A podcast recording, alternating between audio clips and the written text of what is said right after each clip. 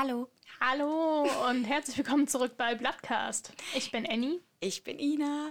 Und heute, zum ersten Mal seit langem, hat die Ina mal wieder einen Fall für uns. Ja. Und ich genau. freue mich hart darauf. Ich freue mich auch. Es war eben schon so, als wir uns ein bisschen vorbereitet hatten. Äh, ich so, Annie, willst du Tee? Ja, ich rede ja heute nicht so viel. Ich so, ach stimmt, ich bin ja dran. Ja, es ist so schön. Ich freue mich mega.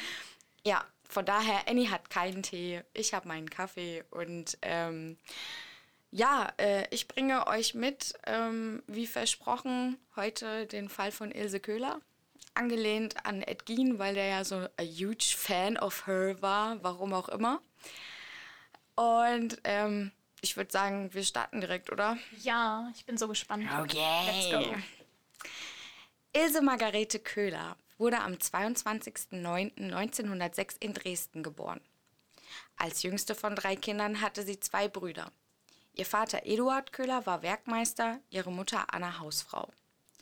Ilse besuchte acht Jahre die Volksschule, anschließend absolvierte sie eine öffentliche Handelsschule. Mit 16 Jahren machte sie eine unbezahlte Ausbildung als Bibliothekarin. Unbezahlt finde ich krass, ne? Mhm, schon. Ähm, nach ihrer Ausbildung arbeitete sie in verschiedenen Firmen als Sekretärin. In ihrer Vergangenheit kann man nicht wirklich erkennen, ob sie in irgendeiner Form politisch sozialisiert worden wäre. Das Interesse für den Nationalsozialismus kam vermutlich in ihren 20er bis 30er. Ja, also wir wissen ja, Else Köhler, die Hexe vom Buchenwald wird sie auch genannt. Das heißt, wir befinden uns in der NS-Zeit, ähm, kurz vor Machtergreifung sozusagen. Und ähm, nur, dass ihr wisst, zeitlich, falls ihr euch da nicht so gut auskennt, ähm, wo wir uns gerade befinden. In dieser Zeit kam sie nach und nach in die Kreise der NS-Sturmabteilung und der Schutzstaffel. Am 2.4.1932, also noch vor der Machtergreifung, trat sie der NSDAP bei. Es klingt jetzt alles so ein bisschen so runtergerattert, ähm, aber äh, ja, es ist halt auch ein bisschen schwer geschichtlich, sage ich mal. Also kein normaler Fall, wie man ihn sonst kennt. Ihre Mitgliedsnummer war 1.130.836 und Ah, gehörte okay. zur Ortsgruppe Dresden. Ja, ich äh, schätze mal, das ist quasi dann die wievielte, äh, der, der wievielte Mitglied, äh, Mitgliedsperson sie ist. Ah, okay. Ähm, genau, das heißt, zu dem Zeitpunkt ist jetzt meine ähm, Vermutung, war sie die ein Millionste, 100 bla bla bla. Ne? Ähm, zu dieser Zeit wuchsen ihre Ambitionen, mehr aus sich zu machen. Sie wollte eine angesehene Person werden und im Wohlstand leben. Ähm, ich habe ja dazu auch eine äh, ne, ne, ähm, ne Doku geguckt und ähm, auch da geht ganz klar hervor, die war sehr ambitioniert. Also die wollte unbedingt in diese gehobeneren Kreise kommen und hat dafür tatsächlich auch quasi alles getan, um da zu landen. Ähm, hat sich da jetzt aber, glaube ich, nicht so wirklich die Gedanken darüber gemacht, wo sie sich wirklich befindet. Hauptsache Prestige, sag ich mal. Gute Lebenseinstellung. Ja. 1934 lernte sie SS-Sturmbannführer Karl Otto Koch kennen. In SS-Kreisen wurde Ilse als lustige, lebenshungrige und sehr attraktives Mädchen beschrieben. Großes Interesse an Ämtern oder Aufgaben innerhalb der Partei war aber wenig vorhanden. Ein großes Interesse allerdings an einem Mann mit guten Karrierechancen. Okay. Mhm. Karl Otto Koch trat schon 1930 der NSDAP bei und danach 1931 der Schutzstaffel. Er stieg in der Hierarchie schnell auf. Karl Otto Koch kam aus Darmstadt und diente schon im Ersten Weltkrieg. Aha, okay. Mhm. Interesting. Ja. Als Ilse und er sich 1935 kennenlernten, brachte er schon zwei Kinder aus erster Ehe mit. Fand ich auch interessant. Ja. Hat der schon mal verheiratet, war der Dude. Karl war seit 1935 in den Konzentrationslagern angestellt. Zunächst wurde er Führer des Wachtrupps im Emsland. Nach seiner Beförderung zum KZ-Kommandanten kam er ins Konzentrationslager Columbia in Berlin, bevor er in gleicher Funktion wieder zurück ins Emsland berufen wurde. Also der wurde irgendwie sehr oft irgendwo hin und her geschickt. Also er hatte die Konzentrationslager relativ oft gewechselt. Ja, ich schätze mal, das war so üblich von den Beförderungen her. Im selben Jahr verlobten sich Ilse und Karl.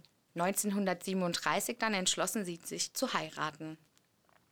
Die Genehmigung einer solchen Eheschließung mit einem SS-Mann war aber an strenge Regeln gebunden. Und da musste ich schlucken, was jetzt kommt bei diesem Wort Uff. oder bei diesem Namen. Sie mussten beim Rasse- und Siedlungsamt eine Genehmigung beantragen. Was? Ja. Für diese Genehmigung musste Ilse nachweisen, dass sie arischer Abstammung war. Uff. Ja, naja, ne, NS-Zeit ja, halt. ja. Aber man schluckt halt immer wieder. Das ist so. Und es ist halt noch nicht so lange her. Nee, das, Das muss man halt- sich immer mal bewusst machen. Boah, ey. Wie viel sich geändert hat seitdem. Also es wird heute so ein bisschen eine Geschichtsstunde, ich sehe schon. Ja, tatsächlich schon. Wir werden auch äh, einiges über Karl Otto Koch selbst erfahren, weil der ist halt auch einfach wichtig in, in der Beziehung mit Ilse. Ähm, ja, aber überleg mal, ich meine, 1937 ist jetzt noch nicht mal 100 Jahre her. Ja, eben. Also, äh, ja, läuft bei denen. Äh, ihr Stammbaum reichte zurück bis in das Jahr 1750. Fand ich auch ziemlich interessant. Das RUSHA bestätigte ihre Reinrassigkeit. Boah, schüttelt's mich, ey. Ja. Am 25.05.1937 heirateten sie dann. Kurz darauf übernahm Karl Koch die Kommandatur im Konzentrationslager Buchenwald nahe Weimar. Somit wurde er SS-Standartenführer, was mit dem Rang eines Oberst der Wehrmacht gleichkam. Also der hatte da halt dann auch schon einen ordentlichen Rang. Erfahrung und gute Kontakte ließen den Mann so rasch aufsteigen. Zum Beispiel stand Karl, äh, Karl Koch im engen Kontakt zu Heinrich Himmler. Mhm.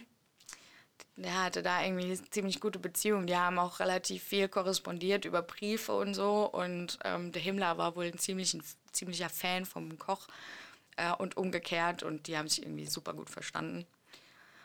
Durch die Hochzeit mit Karl Otto war Ilse schließlich schon Mitte 30 dort angekommen, wo sie schon immer sein wollte. Und gerade sagen, da, genau da wollte sie hin. Richtig, in der gehobenen Schicht der Gesellschaft. Im Konzentrationslager Buchenwald bezogen sie eine große Villa unweit des Häftlingslager. Das sind Sachen, die mich immer wieder haben schlucken lassen bei meiner Recherche. Die, die wohnen quasi in, also die Kochs haben in einer krassen Villa gewohnt, da waren natürlich noch andere Familien mit ihren ganzen SS-Männern und so. Ähm, aber die haben halt quasi mit auf dem Gelände gelebt Ah, äh, und haben sozusagen den, den Häftlingen dort vorgelebt, äh, wie cool sie sind und wie scheiße halt einfach die Häftlinge sind. Also, ja, beziehungsweise sie wohnen halt neben einem Ort, an dem Menschen leiden, Ja, sterben, ja. gefoltert werden und äh, ich bin auch kein besonders großer Fan der Kochs, muss ich ganz ehrlich gestehen. gut, aber ihr werdet das? noch erfahren, wieso. Ähm, während der Zeit im Konzentrationslager hatten sich die Kochs keine Freunde gemacht. Hm. Sie, also Ilse, galt als hochnäsig und abschätzig niedrig gestellter Familien. Also egal, ob es jetzt um die Häftlinge selbst ging oder auch einfach ähm, niedrigrangigere SS-Männer, die waren halt dann quasi Untergebene sozusagen. Also ähm, ich weiß nicht, ob du es gesagt hast, aber aus welcher Familie kommt sie denn? Also war die rangig weiter oben Nein, oder gar weiter nicht. unten? Nee, also er war ja einfach nur Werkstattmeister, äh, müsste ich jetzt nochmal gucken gleich. Aber Okay. ähm, und sie, also die Mutter war ja Hausfrau. Also die waren schon eher so Mittelschicht, würde ich sagen. Also da war jetzt nicht so der Brüller, sage Ja. ich mal. Deswegen wollte die wahrscheinlich auch einfach. Ja, und sobald sie das natürlich hat, sind alle, die unter ihr stehen, Genau. Konnte sie sich ja jetzt was drauf einbilden, sage ich mal. Auf ihr. obwohl sie nichts dazu beigetragen hat, außer wahrscheinlich gut auszusehen. Ja, darüber lässt sich streiten. Also ich zeig dir dann Ja, aber ein du hast Foto. gesagt, dass sie als sehr hübsch gilt. Komm, dann machen wir doch gerade mal. Ich äh, zeig dir das Foto und dann kannst du ja selber entscheiden. Äh, okay, äh, Leute, an der Stelle wieder Werbung für unser Instagram. Dieses Bild wird natürlich gepostet auf Blattcast-Podcast. ja, Und genau. äh, seht ihr auch andere Bilder, Bilder zu dem Fall Genau. und zu den anderen Fällen, die wir vorher hatten. Und ja, schaut da gerne mal rein.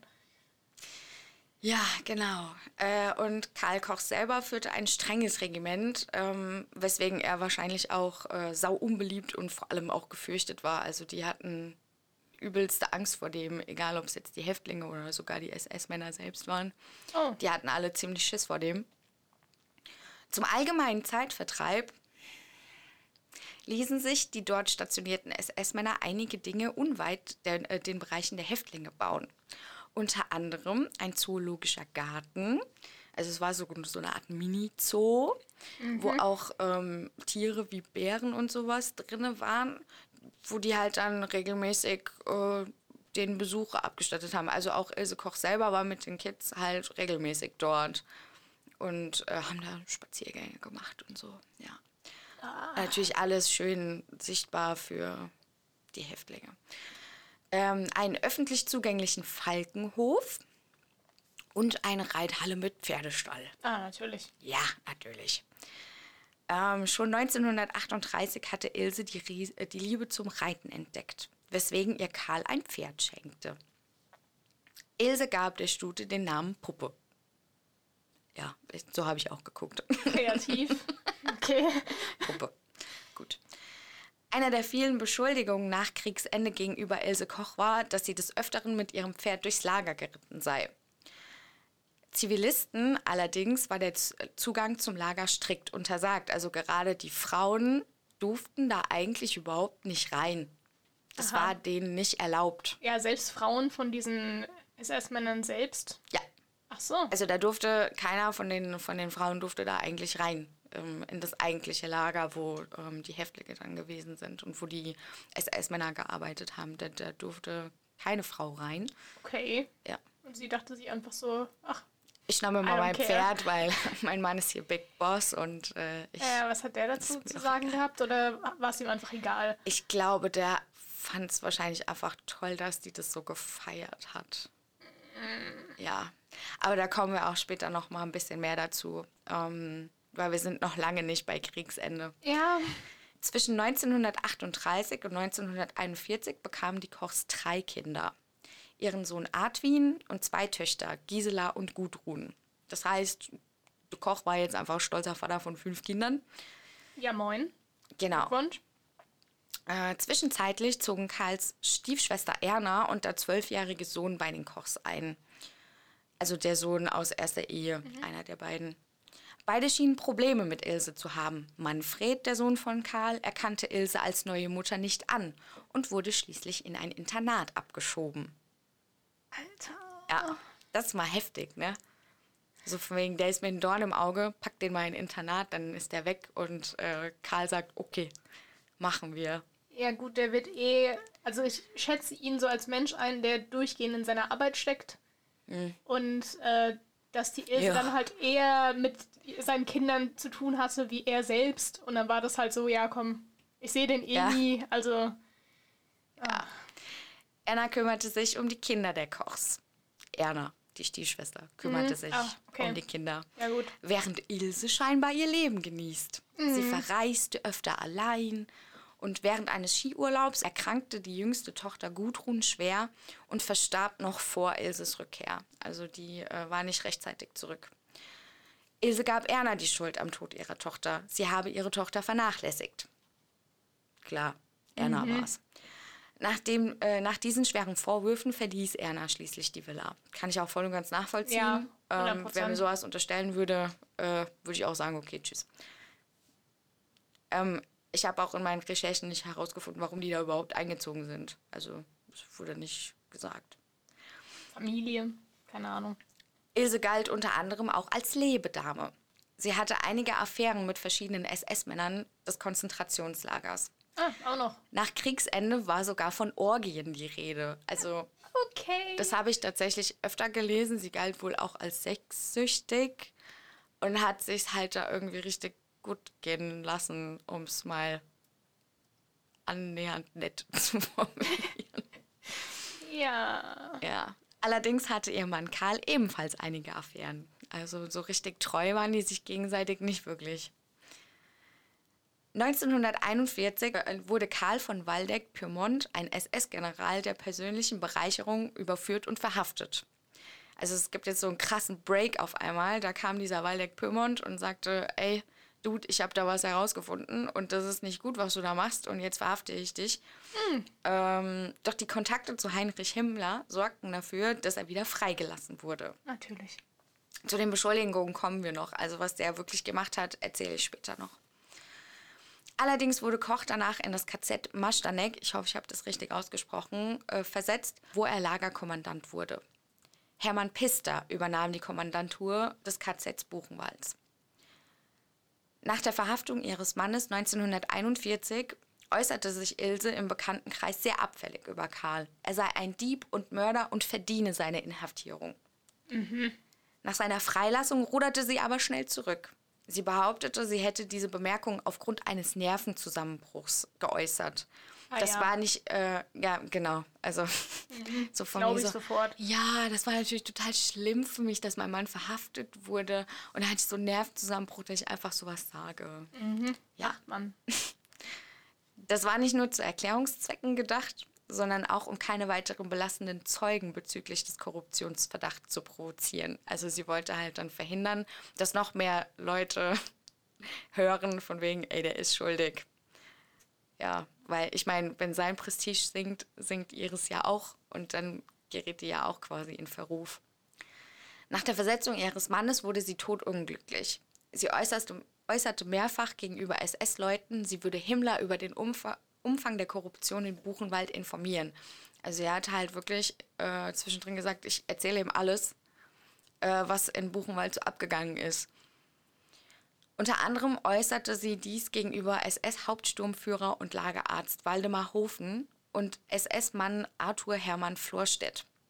Äh, dies alarmierte die beiden, denn sie waren an den Korruptionsmachenschaften beteiligt. Uh. Mhm. Beide waren unter anderem auch Affären von Ilse. Und diese Affären sollten gegenüber der Ehefrau natürlich geheim bleiben. Mm. Ja. Erpressung. Genau. Außerdem fürchteten die Männer die Rache Kochs. Also wie gesagt, die hatten halt alle Schiss vor dem. Mm. Und zwar extrem. Ich will auch gar nicht wissen, was das für einer war. Also heckten sie einen Plan aus, um zu verhindern, dass die Affären und die kriminellen Machenschaften ans Tageslicht kämen.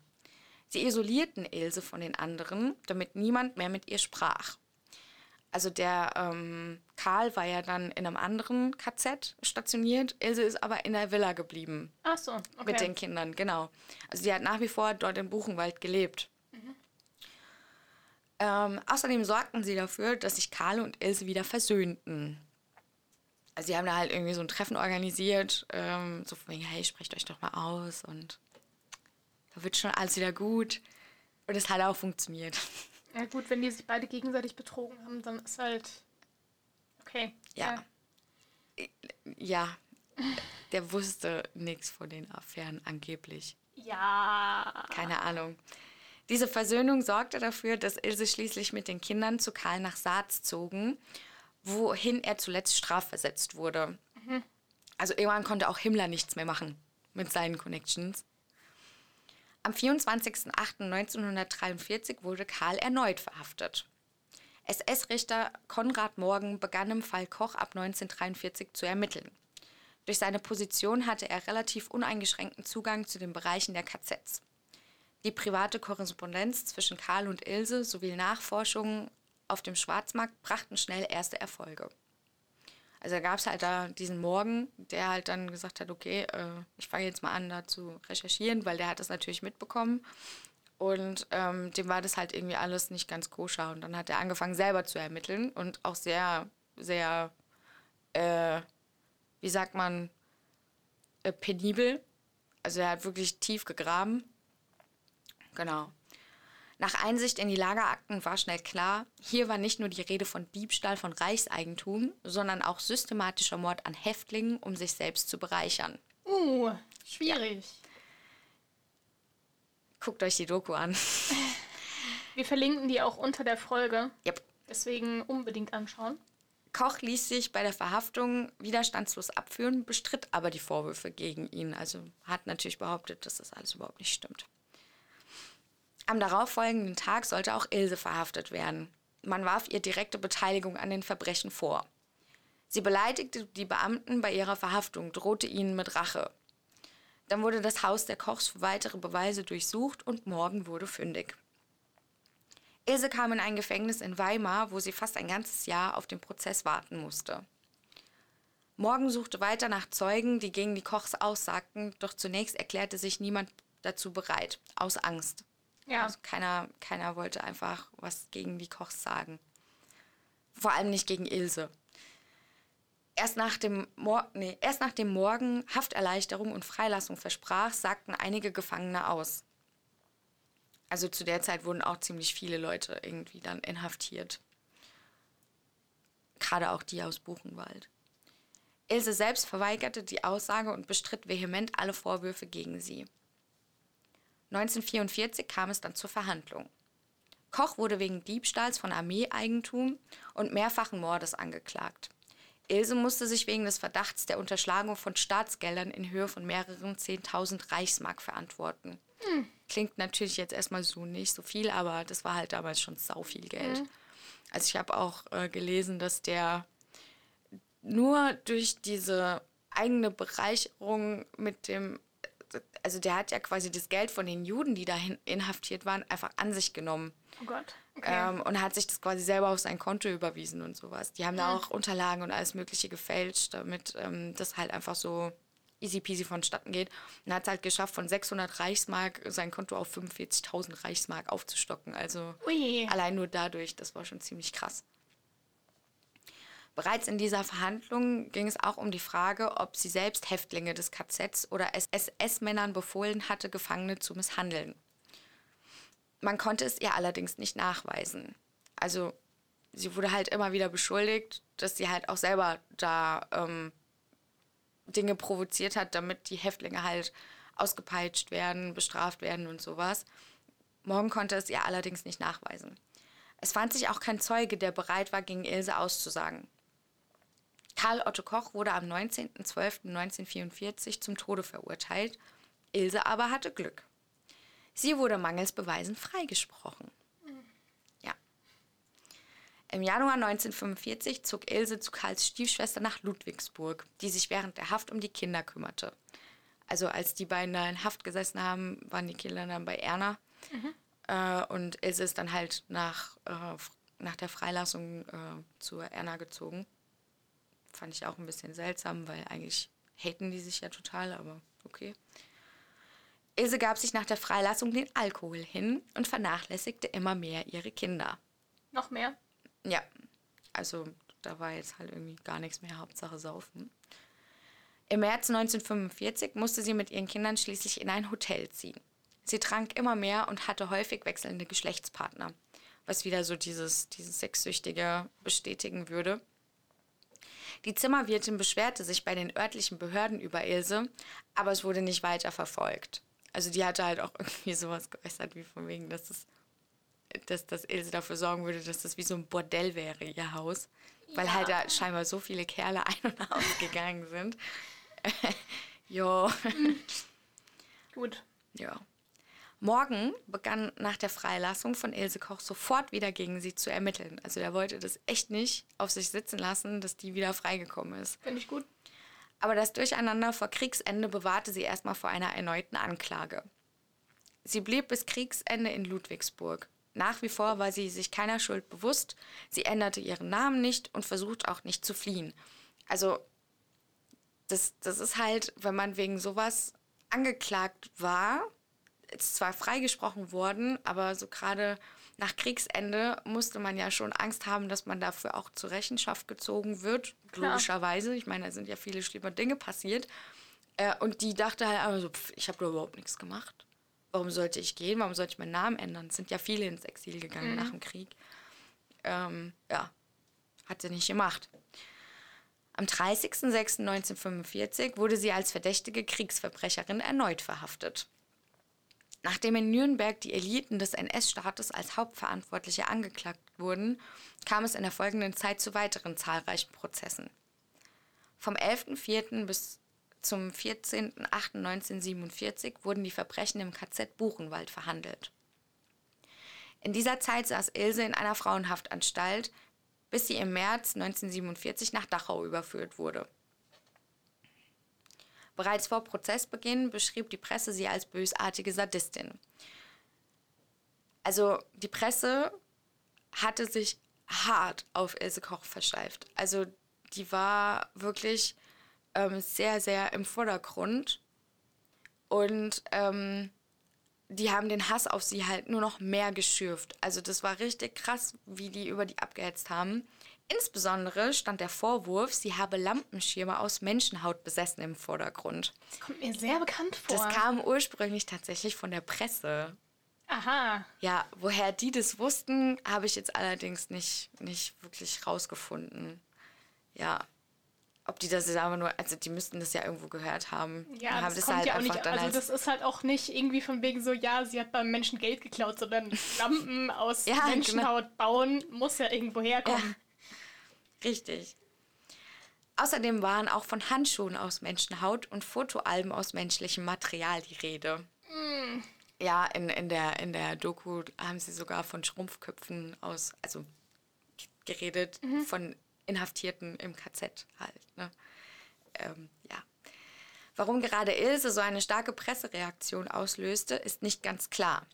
Aber sicher spielte es eine große Rolle, dass die Kommandöse vom Buchenwald, so wird sie auch immer wieder genannt, die einzige Frau unter den Angeklagten war.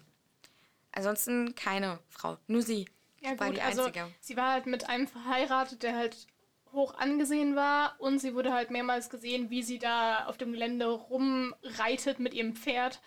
Also die hat sich ja auch nicht gerade zurückgehalten. Also Ko- Kommen wir gleich noch zu. Warte noch ab. Okay. Wir sind noch lange nicht, aber da gibt es noch ein bisschen hin und her gleich. Durch die zahlreichen hetzerischen Pressestimmen forderte Ilses Verteidiger Major Carl Whitney die Einstellung des Verfahrens, da aus seiner Sicht kein unvoreingenommenes Urteil gesprochen werden könne. Der Antrag wurde abgelehnt. Ein weiterer Sachverhalt sorgte für erneute heftige Pressereaktionen. Ilse war während des Prozesses schwanger geworden. okay. Ja. Es war eine delikate Angelegenheit, denn das Kind musste während ihrer Inhaftierung gezeugt worden sein. Gerüchte über einen Angehörigen der US- US-Armee traten auf. Er habe eine wilde Affäre mit der Hexe von Buchenwald.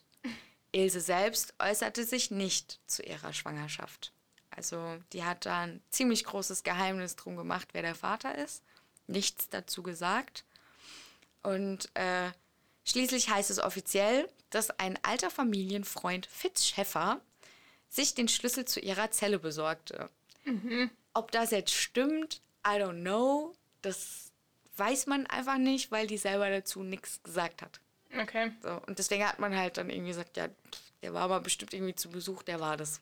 Ja gut, ich kann mir aber halt auch vorstellen, dadurch, dass, er, dass sie halt mit so vielen Männern was hatte, weiß sie vielleicht einfach gar nicht mehr, wer der Vater ist. Die war halt so ungefähr so, ja, an dem Tag hatte ich mit drei, es könnten alle drei sein, könnten aber auch vom Vortag irgendwie fünf sein. Tut mir leid, habe ich vergessen. Ja, das Ding ist halt, die wollten natürlich auch vehement die Gerüchte unterdrücken, dass es halt n- einer aus der US-Armee war. Ja. Weil das wäre ja. Piu. Schwierig. Während ihrer Schwangerschaft war eine Verurteilung zum Tode ausgeschlossen. Also man hat mit dem Gedanken gespielt, sie zum Tode zu verurteilen, wie die alle anderen auch, oder wie Koch zumindest. Ähm, aber das macht, macht man ja nicht, wenn dann Bibi unterwegs ist. Ja. Es war schwer, ihre Schuld juristisch zu beweisen. Es gab zwar einige Zeugenaussagen von ehemaligen Bu- Buchenwald-Häftlingen, es stellte sich aber bald heraus, dass, sich die, äh, dass die meisten Aussagen auf Geschichten beruhten, die man sich im Lager erzählte. Also man konnte juristisch nicht nachweisen, dass die wirklich Gegenstände aus Menschenhaut hatte. Konnte Okay. man nicht. Also vermutlich waren das so, ja, wie, wie, die, wie, die, wie der schwarze Mann, so, weißt du, die Geschichte vom schwarzen Mann, um Kindern Angst zu machen, ähm, wurde das vermutlich irgendwie so erzählt. Ja, aber das Keine ist so, wie ich schon gesagt habe, das ist halt, sowas erfindest du nicht. Da muss ja irgendwas, Ja, ja. Also das ist halt sowas, das ist halt eine krasse Unterstellung. Und es ist halt auch nichts, worauf man so kommt. Also, Ja, reden wir gleich nochmal drüber. Okay. Halt dich mal dran fest, reden wir gleich Ja. nochmal drüber. Die Anklage konzentrierte sich auf die Aussagen von Zeugen, die im direkten Kontakt zur Familie standen. Zum Beispiel Häftlinge, die im Haushalt der Villa arbeiteten. Das Bild einer sadistischen und bösartigen Frau kam zutage. Sie sei leicht bekleidet auf ihrem Pferd durch das Lager geritten. Wenn sie Häftlinge dabei erwischte, wie, es, wie sie es wagten, sie anzusehen, habe sie sich die Nummer notiert und sie bei den zuständigen Wachen gemeldet. Es war nicht nur ein Einzelfall tatsächlich. Also ähm, in der Doku hatten auch äh, die, die äh, Häftlinge, die in der, innerhalb der Villa gearbeitet haben, erzählt, dass ähm, ja, die halt teilweise nicht aufs Klo gehen durften, die durften nicht essen und so Sachen halt. Also sie wurden halt richtig schlecht behandelt. Ähm, wenn die natürlich irgendwas falsch gemacht haben, wurden die ausgepeitscht und so Sachen. Ähm, also da war, war halt richtig krasses Zeug dabei. Ähm, deswegen sadistisch bösartige mhm. Frau, weil die halt einfach sich, die hat es richtig genossen, ihre Stellung immer wieder klar zu machen. Ja, immer wieder soll sie Häftlinge wegen vermeintlicher Vergehen gemeldet und bei den Bestrafungen sogar zugesehen haben. Viele dieser Vorwürfe setzten voraus, dass, der, dass sie Zugang zum Lager hatte, was jedoch nie abschließend geklärt werden konnte. Also man fand halt einfach keine wirklich stichhaltigen Beweise dafür, dass die wirklich innerhalb des Lagers rumgeeiert ist. Pista sagte aus, er habe Ilse niemals auf dem Gelände des Gefangenenlagers gesehen. Andere SS-Angehörige sagten, sie haben das Lager niemals von innen gesehen, da es Frauen strikt verboten war, sich dort aufzuhalten. Also stand es Aussage gegen Aussage. Mhm, klar. Der Vorwurf, sie hätte Gegenstände aus Menschenhaut, wurde vor, vor Gericht teilweise bestätigt und teilweise widersprochen. Erna beispielsweise schwor vor Gericht, sie hätte dergleichen nie im Hause der Kochs gesehen. Mhm. Also sie hatte so Gegenstände wohl niemals gesehen. Ja gut, aber sie ist ja dann ausgezogen. Ja. Kann ja sein, dass es nach ihrer Zeit war. Die Anklage konnte das auch nie vor Gericht beweisen. Selbst Morgan hatte bei der Durchsuchung der Villa solche Gegenstände nicht finden können. Mhm. Doch der Anklagepunkt blieb bestehen. Erich Wagner, ein promovierter SS-Arzt, brachte in seiner Arbeit Tätowierungen und Kriminalität in Zusammenhang. Deshalb ist es unstrittig, dass es in bestimmten KZs die tätowierte Haut getöteter Häftlinge zur Herstellung von Gebrauchs- und Dekorationsgegenständen verwendet wurden. Also die haben tatsächlich, ähm, habe ich auch selber gesehen, die, die Bereiche der Haut ähm, abgezogen, wo die Tätowierungen auch waren ähm, und haben die konserviert, die Hautstücke. Mhm. Ja. Ähm, also das gab es halt schon, aber wieder halt so dieses, man kann halt nicht beweisen, dass die Ilse da dabei gewesen ist. Ja, oh Gott. Ja. Am 12.08.1947 wurde Ilse Koch zusammen mit vier anderen Angeklagten zu einer lebenslangen Haftstrafe verurteilt.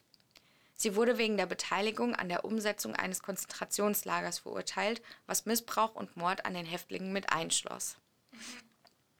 Mit der Urteilsverkündung war der Fall für die Presse erledigt. Also da war halt auch echt Ruhe, weil die Hexe war hinter Gittern. Mhm. Sohn Uwe kam kurz nach Prozessende zur Welt und wurde dem Landsberger Kinderfürsorgeamt übergeben. Ilse Koch blieb weiterhin in Haft. Nach einiger Zeit wurden den Verteidigern die vermeintlichen Fotoalben aus Menschenhaut übergeben. Es stellte sich allerdings heraus, dass sie aus Ziegenleder bestanden. Hm, okay. Und das ist halt das, was ich nämlich sage. Es konnte nie abschließend geklärt werden, ob es diese Gegenstände wirklich gegeben hat. Mhm. Ähm, damit kamen die ersten Gnadenersuche für Ilse, die jedoch abgelehnt wurden. Daraufhin erarbeitete die Verteidigung einen Revisionsantrag. Mitte 1947 landete der Fall Ilse Koch bei General Lucius D. Clay. Ich feiere es, dass der Lucius heißt. Der reichte den Fall an die entsprechenden Behörden weiter. Man kam zu dem Ergebnis, dass die Beweislage das Strafmaß nicht rechtfertigte. Es sei ersichtlich, dass sie die Häftlinge missbraucht hatte, aber mehr nicht. Ja, ist ja auch nicht so, als wäre es schon schlimm genug. Ja, wollte gerade sagen, mehr nicht. Was? So wurde das Strafmaß am 8.6.1948 auf vier Jahre gemindert, beginnend im Oktober 1945, was bedeutete, dass Ilse im Herbst des darauffolgenden Jahres entlassen würde. Aha. Mhm. Okay. Am 16.09.1948 veröffentlichte ein amerikanischer Journalist die heikle Begnadigung. sie haben das versucht, eigentlich unter Verschluss zu halten, dass die begnadigt wird. Hat nur nicht funktioniert. Ja, gut, die war halt so lange in der Presse überall. Es war doch klar, dass es irgendwie. Ja, die Empörung war verheerend. Alle, die mit der Begnadigung zu tun hatten, wurden aufs Schärfste angegriffen, sogar Faschismusvorwürfe wurden erhoben. Amerikanische Lobbyisten und Organisationen, die die Überlebenden des Holocausts repräsentierten, protestierten für die Untersuchung der Revision. Mit Erfolg. Also der Druck von der Presse, der wurde auch immer größer. Der war schon groß noch vor ihrer Verurteilung, aber nachdem die halt jetzt die Begnadigung bekommen hatte, wurde das so extrem, dass die halt handeln mussten. Ja, das ist aber auch mal eine positive Auswirkung der Presse an der Stelle. Ja. Die Urteilsminderung war fundiert begründet. Es gab nicht genug Beweise für die Beteiligung an den Misshandlungen und Morden innerhalb der KZs. Auch gab es nie Beweise für den Besitz von Gegenständen von Menschenhaut. Durch die Presse wurde sie zum Hassobjekt, stellvertretend für alle grausamen Verbrechen in den KZs. Sie sollte nicht nur für ihre eigenen Taten zur Rechenschaft gezogen werden, sondern für all die Taten in den KZs im Allgemeinen. Aha. Das finde ich allerdings wieder falsch. Ja, schon irgendwie. Also sie wurde halt quasi so zu diesem Symbol der, der Verbrechen, die damals begangen wurden an, an, an den Häftlingen. Und das finde ich nicht gut. Also, dass sie quasi als alleinige, ähm, ja, also als alleinige Person dafür gerade stehen soll, für das, was so unglaublich viele Menschen falsch gemacht haben. Nee, das ist nicht okay. Die Reaktion der Presse schien sie allerdings nicht sonderlich zu interessieren. Fand ich auch interessant. Also so, dass sie das halt null bockt, was die Presse über die schreibt. Okay. Nach einiger Überzeugung wurde das Dachauer Urteil zu Recht aufgehoben. Anstatt sich über die Minderung zu freuen, schimpfte Ilse Koch, warum sie nicht schon eher entlassen würde. Ah, mhm. auch noch Ansprüche stellen jetzt. Ja, richtig. Okay. Ja, sie, sie, ist sich ja keiner Schuld bewusst. Ja, stimmt doch ja. mal was. Sie stellte einen Antrag auf sofortige Entlassung, weil sie hat ja Kinder, um die sie sich kümmern müsse. Doch dem wurde nicht stattgegeben. Inzwischen untersuchte ein amerikanisches Komitee den Fall. Außerdem forderte der amerikanische Präsident Harry S. Truman am 18.10.1948 eine neue Bewertung des Falls. Das Komitee zielte von Anfang an auf eine Verurteilung der Strafminderung und einen erneuten Prozess gegen Ilse Koch. Also dieses Komitee ist in Aktion getreten mit dem Ziel, die bringen wir wieder hinter Gittern. Mhm. So. Es kam zu dem Entschluss, Ilse Koch sei schuldig im Sinne der Anklage. Die Strafminderung wäre also falsch. Diese Ergebnisse sorgten dafür, dass in Deutschland der Ruf nach einem deutschen Prozess immer lauter wurde. Also wir reden ja gerade davon, dass sie von den Amerikanern verurteilt ja, ja. wurde. Im Oktober 1948 zog der bayerische Freistaat unter der Führung von Dr. Hans Erhard einen, neu, einen erneuten Prozess in Erwägung. Schließlich entschied man sich, dass Ilse Koch in einem neuen Verfahren wegen der Verbrechen gegen deutsche Staatsangehörige angeklagt werden soll. Die Amerikaner verlangten nach, noch vor Beginn des Prozesses eine lebenslange Haftstrafe. Sie haben direkt schon gesagt, ey Leute, weniger als das, was wir gemacht haben, geht nicht. Also das könnt ihr nicht machen. So. Am 26.05.1950 erhob der Bayerische Gerichtshof Anklage gegen Ilse Koch. Am 27.11.1950 kam es in Augsburg zum dritten Prozess innerhalb von sechs Jahren. Also Alter. sie hatte einen Marathon an Prozessen hinter sich. Junger Vater, ey. Puff. Die Anklage lautet Mord und Misshandlung. Am 15.01.1951 wurde sie erneut zu einer lebenslangen Haftstrafe verurteilt. In den folgenden Jahren stellte Ilse Koch immer wieder Anträge auf Gnadenersuche doch alle wurden abgelehnt. Ihr Sohn Uwe wuchs bei, äh, bei Pflegeeltern auf. Als er erfuhr, wer seine Mutter war, überraschend, kam er immer wieder zu Besuch und baute ein recht gutes Verhältnis zu ihr auf. Also er wollte irgendwie ein gutes Verhältnis zu ihr haben. Er kam sie immer wieder besuchen und äh, ja. Mhm. 1966 kam ein letzter Gnadenersuch von der Kommandeuse, doch erneut wurde er abgelehnt. Am 2.9.1967, im Alter von 61 Jahren, erhängte sich Ilse Koch in ihrer Zelle. Wie viele Fälle hatte ich schon, wo sich jemand in seiner Zelle erhängt? Ein paar. Vor allem Rudolf Pleil, Nachkriegszeit, hat sie auch in seiner Zelle erhängt. In einem Abschiedsbrief schrieb sie an ihren Sohn Uwe, ich kann nicht anders. Der Tod ist für mich eine Erlösung. Die Presse reagierte erleichtert bis zynisch auf ihren Tod. Ihre Überreste wurden in einem anonymen Grab bestattet. Ja. Es ist ein äh, sehr interessanter Fall, weil er so unglaublich anders ist als alle Fälle, die wir bisher ähm, gemacht haben. Unter anderem, weil es nie abschließend bewiesen werden konnte, hat die das jetzt mit der Menschenhaut gemacht oder hat die das nicht gemacht? Ja, beziehungsweise hat sie überhaupt irgendwas gemacht. Das finde ich halt so interessant. Ich meine, der Name Ilse Koch hat jeder schon mal gehört. Ja. Ähm, und der ist so bekannt, der Name, obwohl man ihr nie 100% was nachweisen konnte. Richtig. Und das ist halt der Hammer. Ich bin ehrlich, ähm, ich als ich recherchiert habe und das Buch ist wirklich sehr gut geschrieben. Es gibt zum Schluss tatsächlich auch nochmal ein Resümee von dem Autor, der halt darüber ähm, sinniert, ob sie es jetzt gemacht hat oder nicht. Mhm.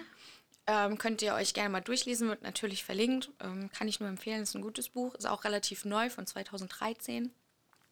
Ähm,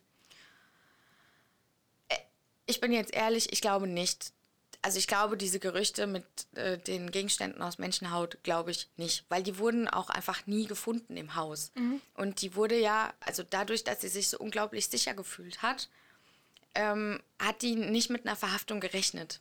Demnach ähm, hätte sie auch keinen Grund gehabt, sowas zu zerstören, um das geheim zu halten. Deswegen hätten, hätten die was finden müssen, ist jetzt meine Meinung. Wenn es ja. das gegeben hätte, hätten die was finden müssen außer die hatten halt irgendwo ein geheimes Räumchen, äh, von dem niemand wusste. Oh das Gott, ist jetzt halt so aber Hobbyraum, super. Genau. Wo das auch hergestellt wird, so eine Werkstatt und das ist alles. Ja. Oh, mein Kopf tut gerade Dinge. Ähm, allerdings glaube ich, also bin ich jetzt überzeugt von, einfach aufgrund, wie sie sich halt auch immer wieder verhält, dass die sehr wohl an der ganzen Korruption und den systematischen Morden an den Häftlingen ist die 100 Pro dran beteiligt gewesen. Mhm. Man konnte es nie abschließend beweisen, weil einfach auch nie genügend Zeugen da waren, die das halt ähm, bezeugen konnten. Aber ich glaube 100 Pro, dass die daran beteiligt war. Und wenn nicht, wusste die 100 Pro davon. Ja, also das, das kann mir Fall. keiner erzählen, dass die davon nichts wusste. Ja. Ja, das ist meine Meinung dazu. Mhm. Ich äh, teile die Meinung. Ähm, ja, also der Fall ist sehr interessant, weil er halt auch so. Du kannst halt heute auch nicht mehr nachvollziehen, wie das alles war. Ähm, aber wir hatten es letztes Mal schon davon, wir waren beide schon mal in einem KZ, haben uns das angesehen. Ja. Ähm, ich kann auch jedem von euch empfehlen.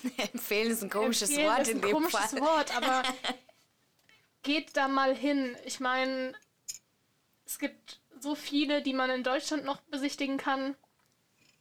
Ähm, und das ist auf jeden Fall mega interessant, da mal gewesen zu sein. Das ist eine Erfahrung. Ja. Und da erfährt man noch mal mehr dazu, was da alles so passiert ist. Und ähm, ja, das ist auf jeden Fall ein Teil der Geschichte, den man nicht vergessen sollte. Ja. Und wie wir es schon am Anfang der Folge gesagt haben, es ist nicht so lange her. Und deswegen fand ich es auch sehr wichtig, dass wir so einen Fall jetzt auch mal besprochen haben. Ja. Ich fand es auch sau interessant. Ich habe ja mal auf Spotify geschaut. Ich habe ja mal auf Spotify geschaut. Es gibt keinen deutschen Podcast, der über Ilse Koch gesprochen hat bisher. Ach. Ja, also zumindest habe ich keinen auf Anhieb gefunden. Es gibt okay. viele äh, englische Podcasts, es gibt französische Podcasts und keine Ahnung, woher noch was weiß ich, was da für Länder noch dabei gewesen sind. Aber auf Anhieb habe ich keinen deutschen Podcast gefunden. Weder mit ähm, Ilse Koch noch mit äh, Die Hexe vom Buchenwald. Krass. Also ich habe mehrere Sachen eingegeben in die Suchanfrage und habe dazu nur Podcasts aus anderen Ländern gefunden zu dem Thema. Das ist interessant. Dann würde mich an der Stelle mal interessieren, Leute, kennt ihr diesen Fall schon? Ja, würde mich auch mal interessieren. Also wahrscheinlich äh, habt ihr das irgendwie, wenn ihr mal De Dokumentation oder sowas guckt über die NS-Zeit, ist der Name 100 pro gefallen. Mhm. Aber ähm, ja. Ja. Also ich, ich frage mich an der Stelle tatsächlich, weil das muss ja der Edgin mitgekriegt haben. Mhm. dass es nie hat bewiesen werden können, dass sie das wirklich gemacht hat. Warum der so ein krasser Fan von der geworden ist. Ähm, ich glaube, also der war einfach fasziniert von Geschichten. Ich meine, der hat ja auch so viele Bücher gelesen über Kopfjäger und alles Mögliche. Also Ja, er mochte cool. einfach dieses Makabre. Und es gab halt die Geschichten über sie und ähm, das waren halt diese Geschichten, die ihn da irgendwie. Ich weiß nicht, ob er jemals hinterfragt hat, ob das wirklich so war oder ob er einfach sich gedacht hat, so, boah, voll interessant. Ja, ja. Ja, Also, ich, ich entschuldige mich dafür, dass es sehr datenlastig war, aber immer wenn es halt um auch geschichtliche Hintergründe geht, ist es nun mal leider immer sehr datenlastig und da Ja. fallen viele ähm, Jahreszahlen und keine Ahnung und man rattert das vielleicht irgendwie so ungewollt ein bisschen runter. Ähm, ja, aber es war auf jeden Fall sehr interessant zu recherchieren, so vor allem als Einstieg auch wieder, weil er jetzt halt nicht so brutal ins Detail gegangen ist mit dem, was gemacht wurde. ja, Darüber. weil man nicht weiß, was Genau. gemacht wurde. Man weiß zwar schon, was in den KZs so abgegangen ist, ähm, aber es wurde jetzt nicht so viel bei meinen Recherchen darüber gesprochen, was Karl Koch halt auch da irgendwie gemacht hat in seiner Amtszeit da. Ja. Ja. Ähm, ich habe nur mitgekriegt, dass irgendwie alle Schiss vor dem hatten. Ja. Außer Ilse. Ja. Ähm, ja. Aber ich hoffe, es hat euch gefallen. Ja. Mir hat es großen Spaß gemacht. Ich bin froh, wieder an Bord zu sein. Mir hat es auch sehr viel Spaß gemacht, mal wieder zuzuhören einfach. Ja. Und ähm, wenn es euch interessiert, wie gesagt, guckt euch auf jeden Fall die Doku an. Die ist zwar schon ein bisschen was älter. Vom MDR ist die, aber die ist verdammt gut. Die gibt es auf YouTube. Links findet ihr dann alles äh, in der Folgenbeschreibung. Und das Buch kann ich euch auch nur empfehlen. Und das Schöne daran, dass die Ina jetzt auch wieder Fälle macht, ist, dass wir uns schon in zwei Wochen wiederhören. Yes. Leute. Also wir sind wieder voll da. Wir sind wieder voll da, genau. Und danke an alle, die Verständnis hatten, dass es jetzt nicht so war. Ähm, und dass ihr immer noch da seid. Und das ist sehr schön. Und wir haben halt bald unser Einjähriges. Das ist halt schon nächsten Monat. Ja. Und ja, danke für alles. Dass ihr So. dabei seid. Ja. Und uns immer so liebe Sachen schreibt. Und äh, ja, einfach die beste Community der Welt seid. Ja. Genug ich- geschleimt? Ich glaube, damit entlassen wir euch mal in die wunderschöne Weihnachtszeit. Ja. Ja, nächste Woche ist. Weihnachten, ey. Äh, ja, genießt die Zeit mit euren Lieben. Nächste Folge kommt dann, ich glaube, es war 1. Januar, ne? Ja, Ja. am 1. Januar. Also Nee, wir am 2. hören uns, Januar. Stimmt. Ja, hören 2. uns, Januar. wir hören uns erst im nächsten Jahr wieder. Das hört sich so komisch Yes. an. Aber habt ein schönes Weihnachten. Wir hören uns in zwei Wochen wieder. Guten Rutsch. Ja. Stay safe. Und legt euch keine Gegenstände mit Menschenhaut an. Ja, das haben wir jetzt schon zum zweiten Mal gelernt. Ja. Bis Immer noch. bald. Bis dann. Ciao.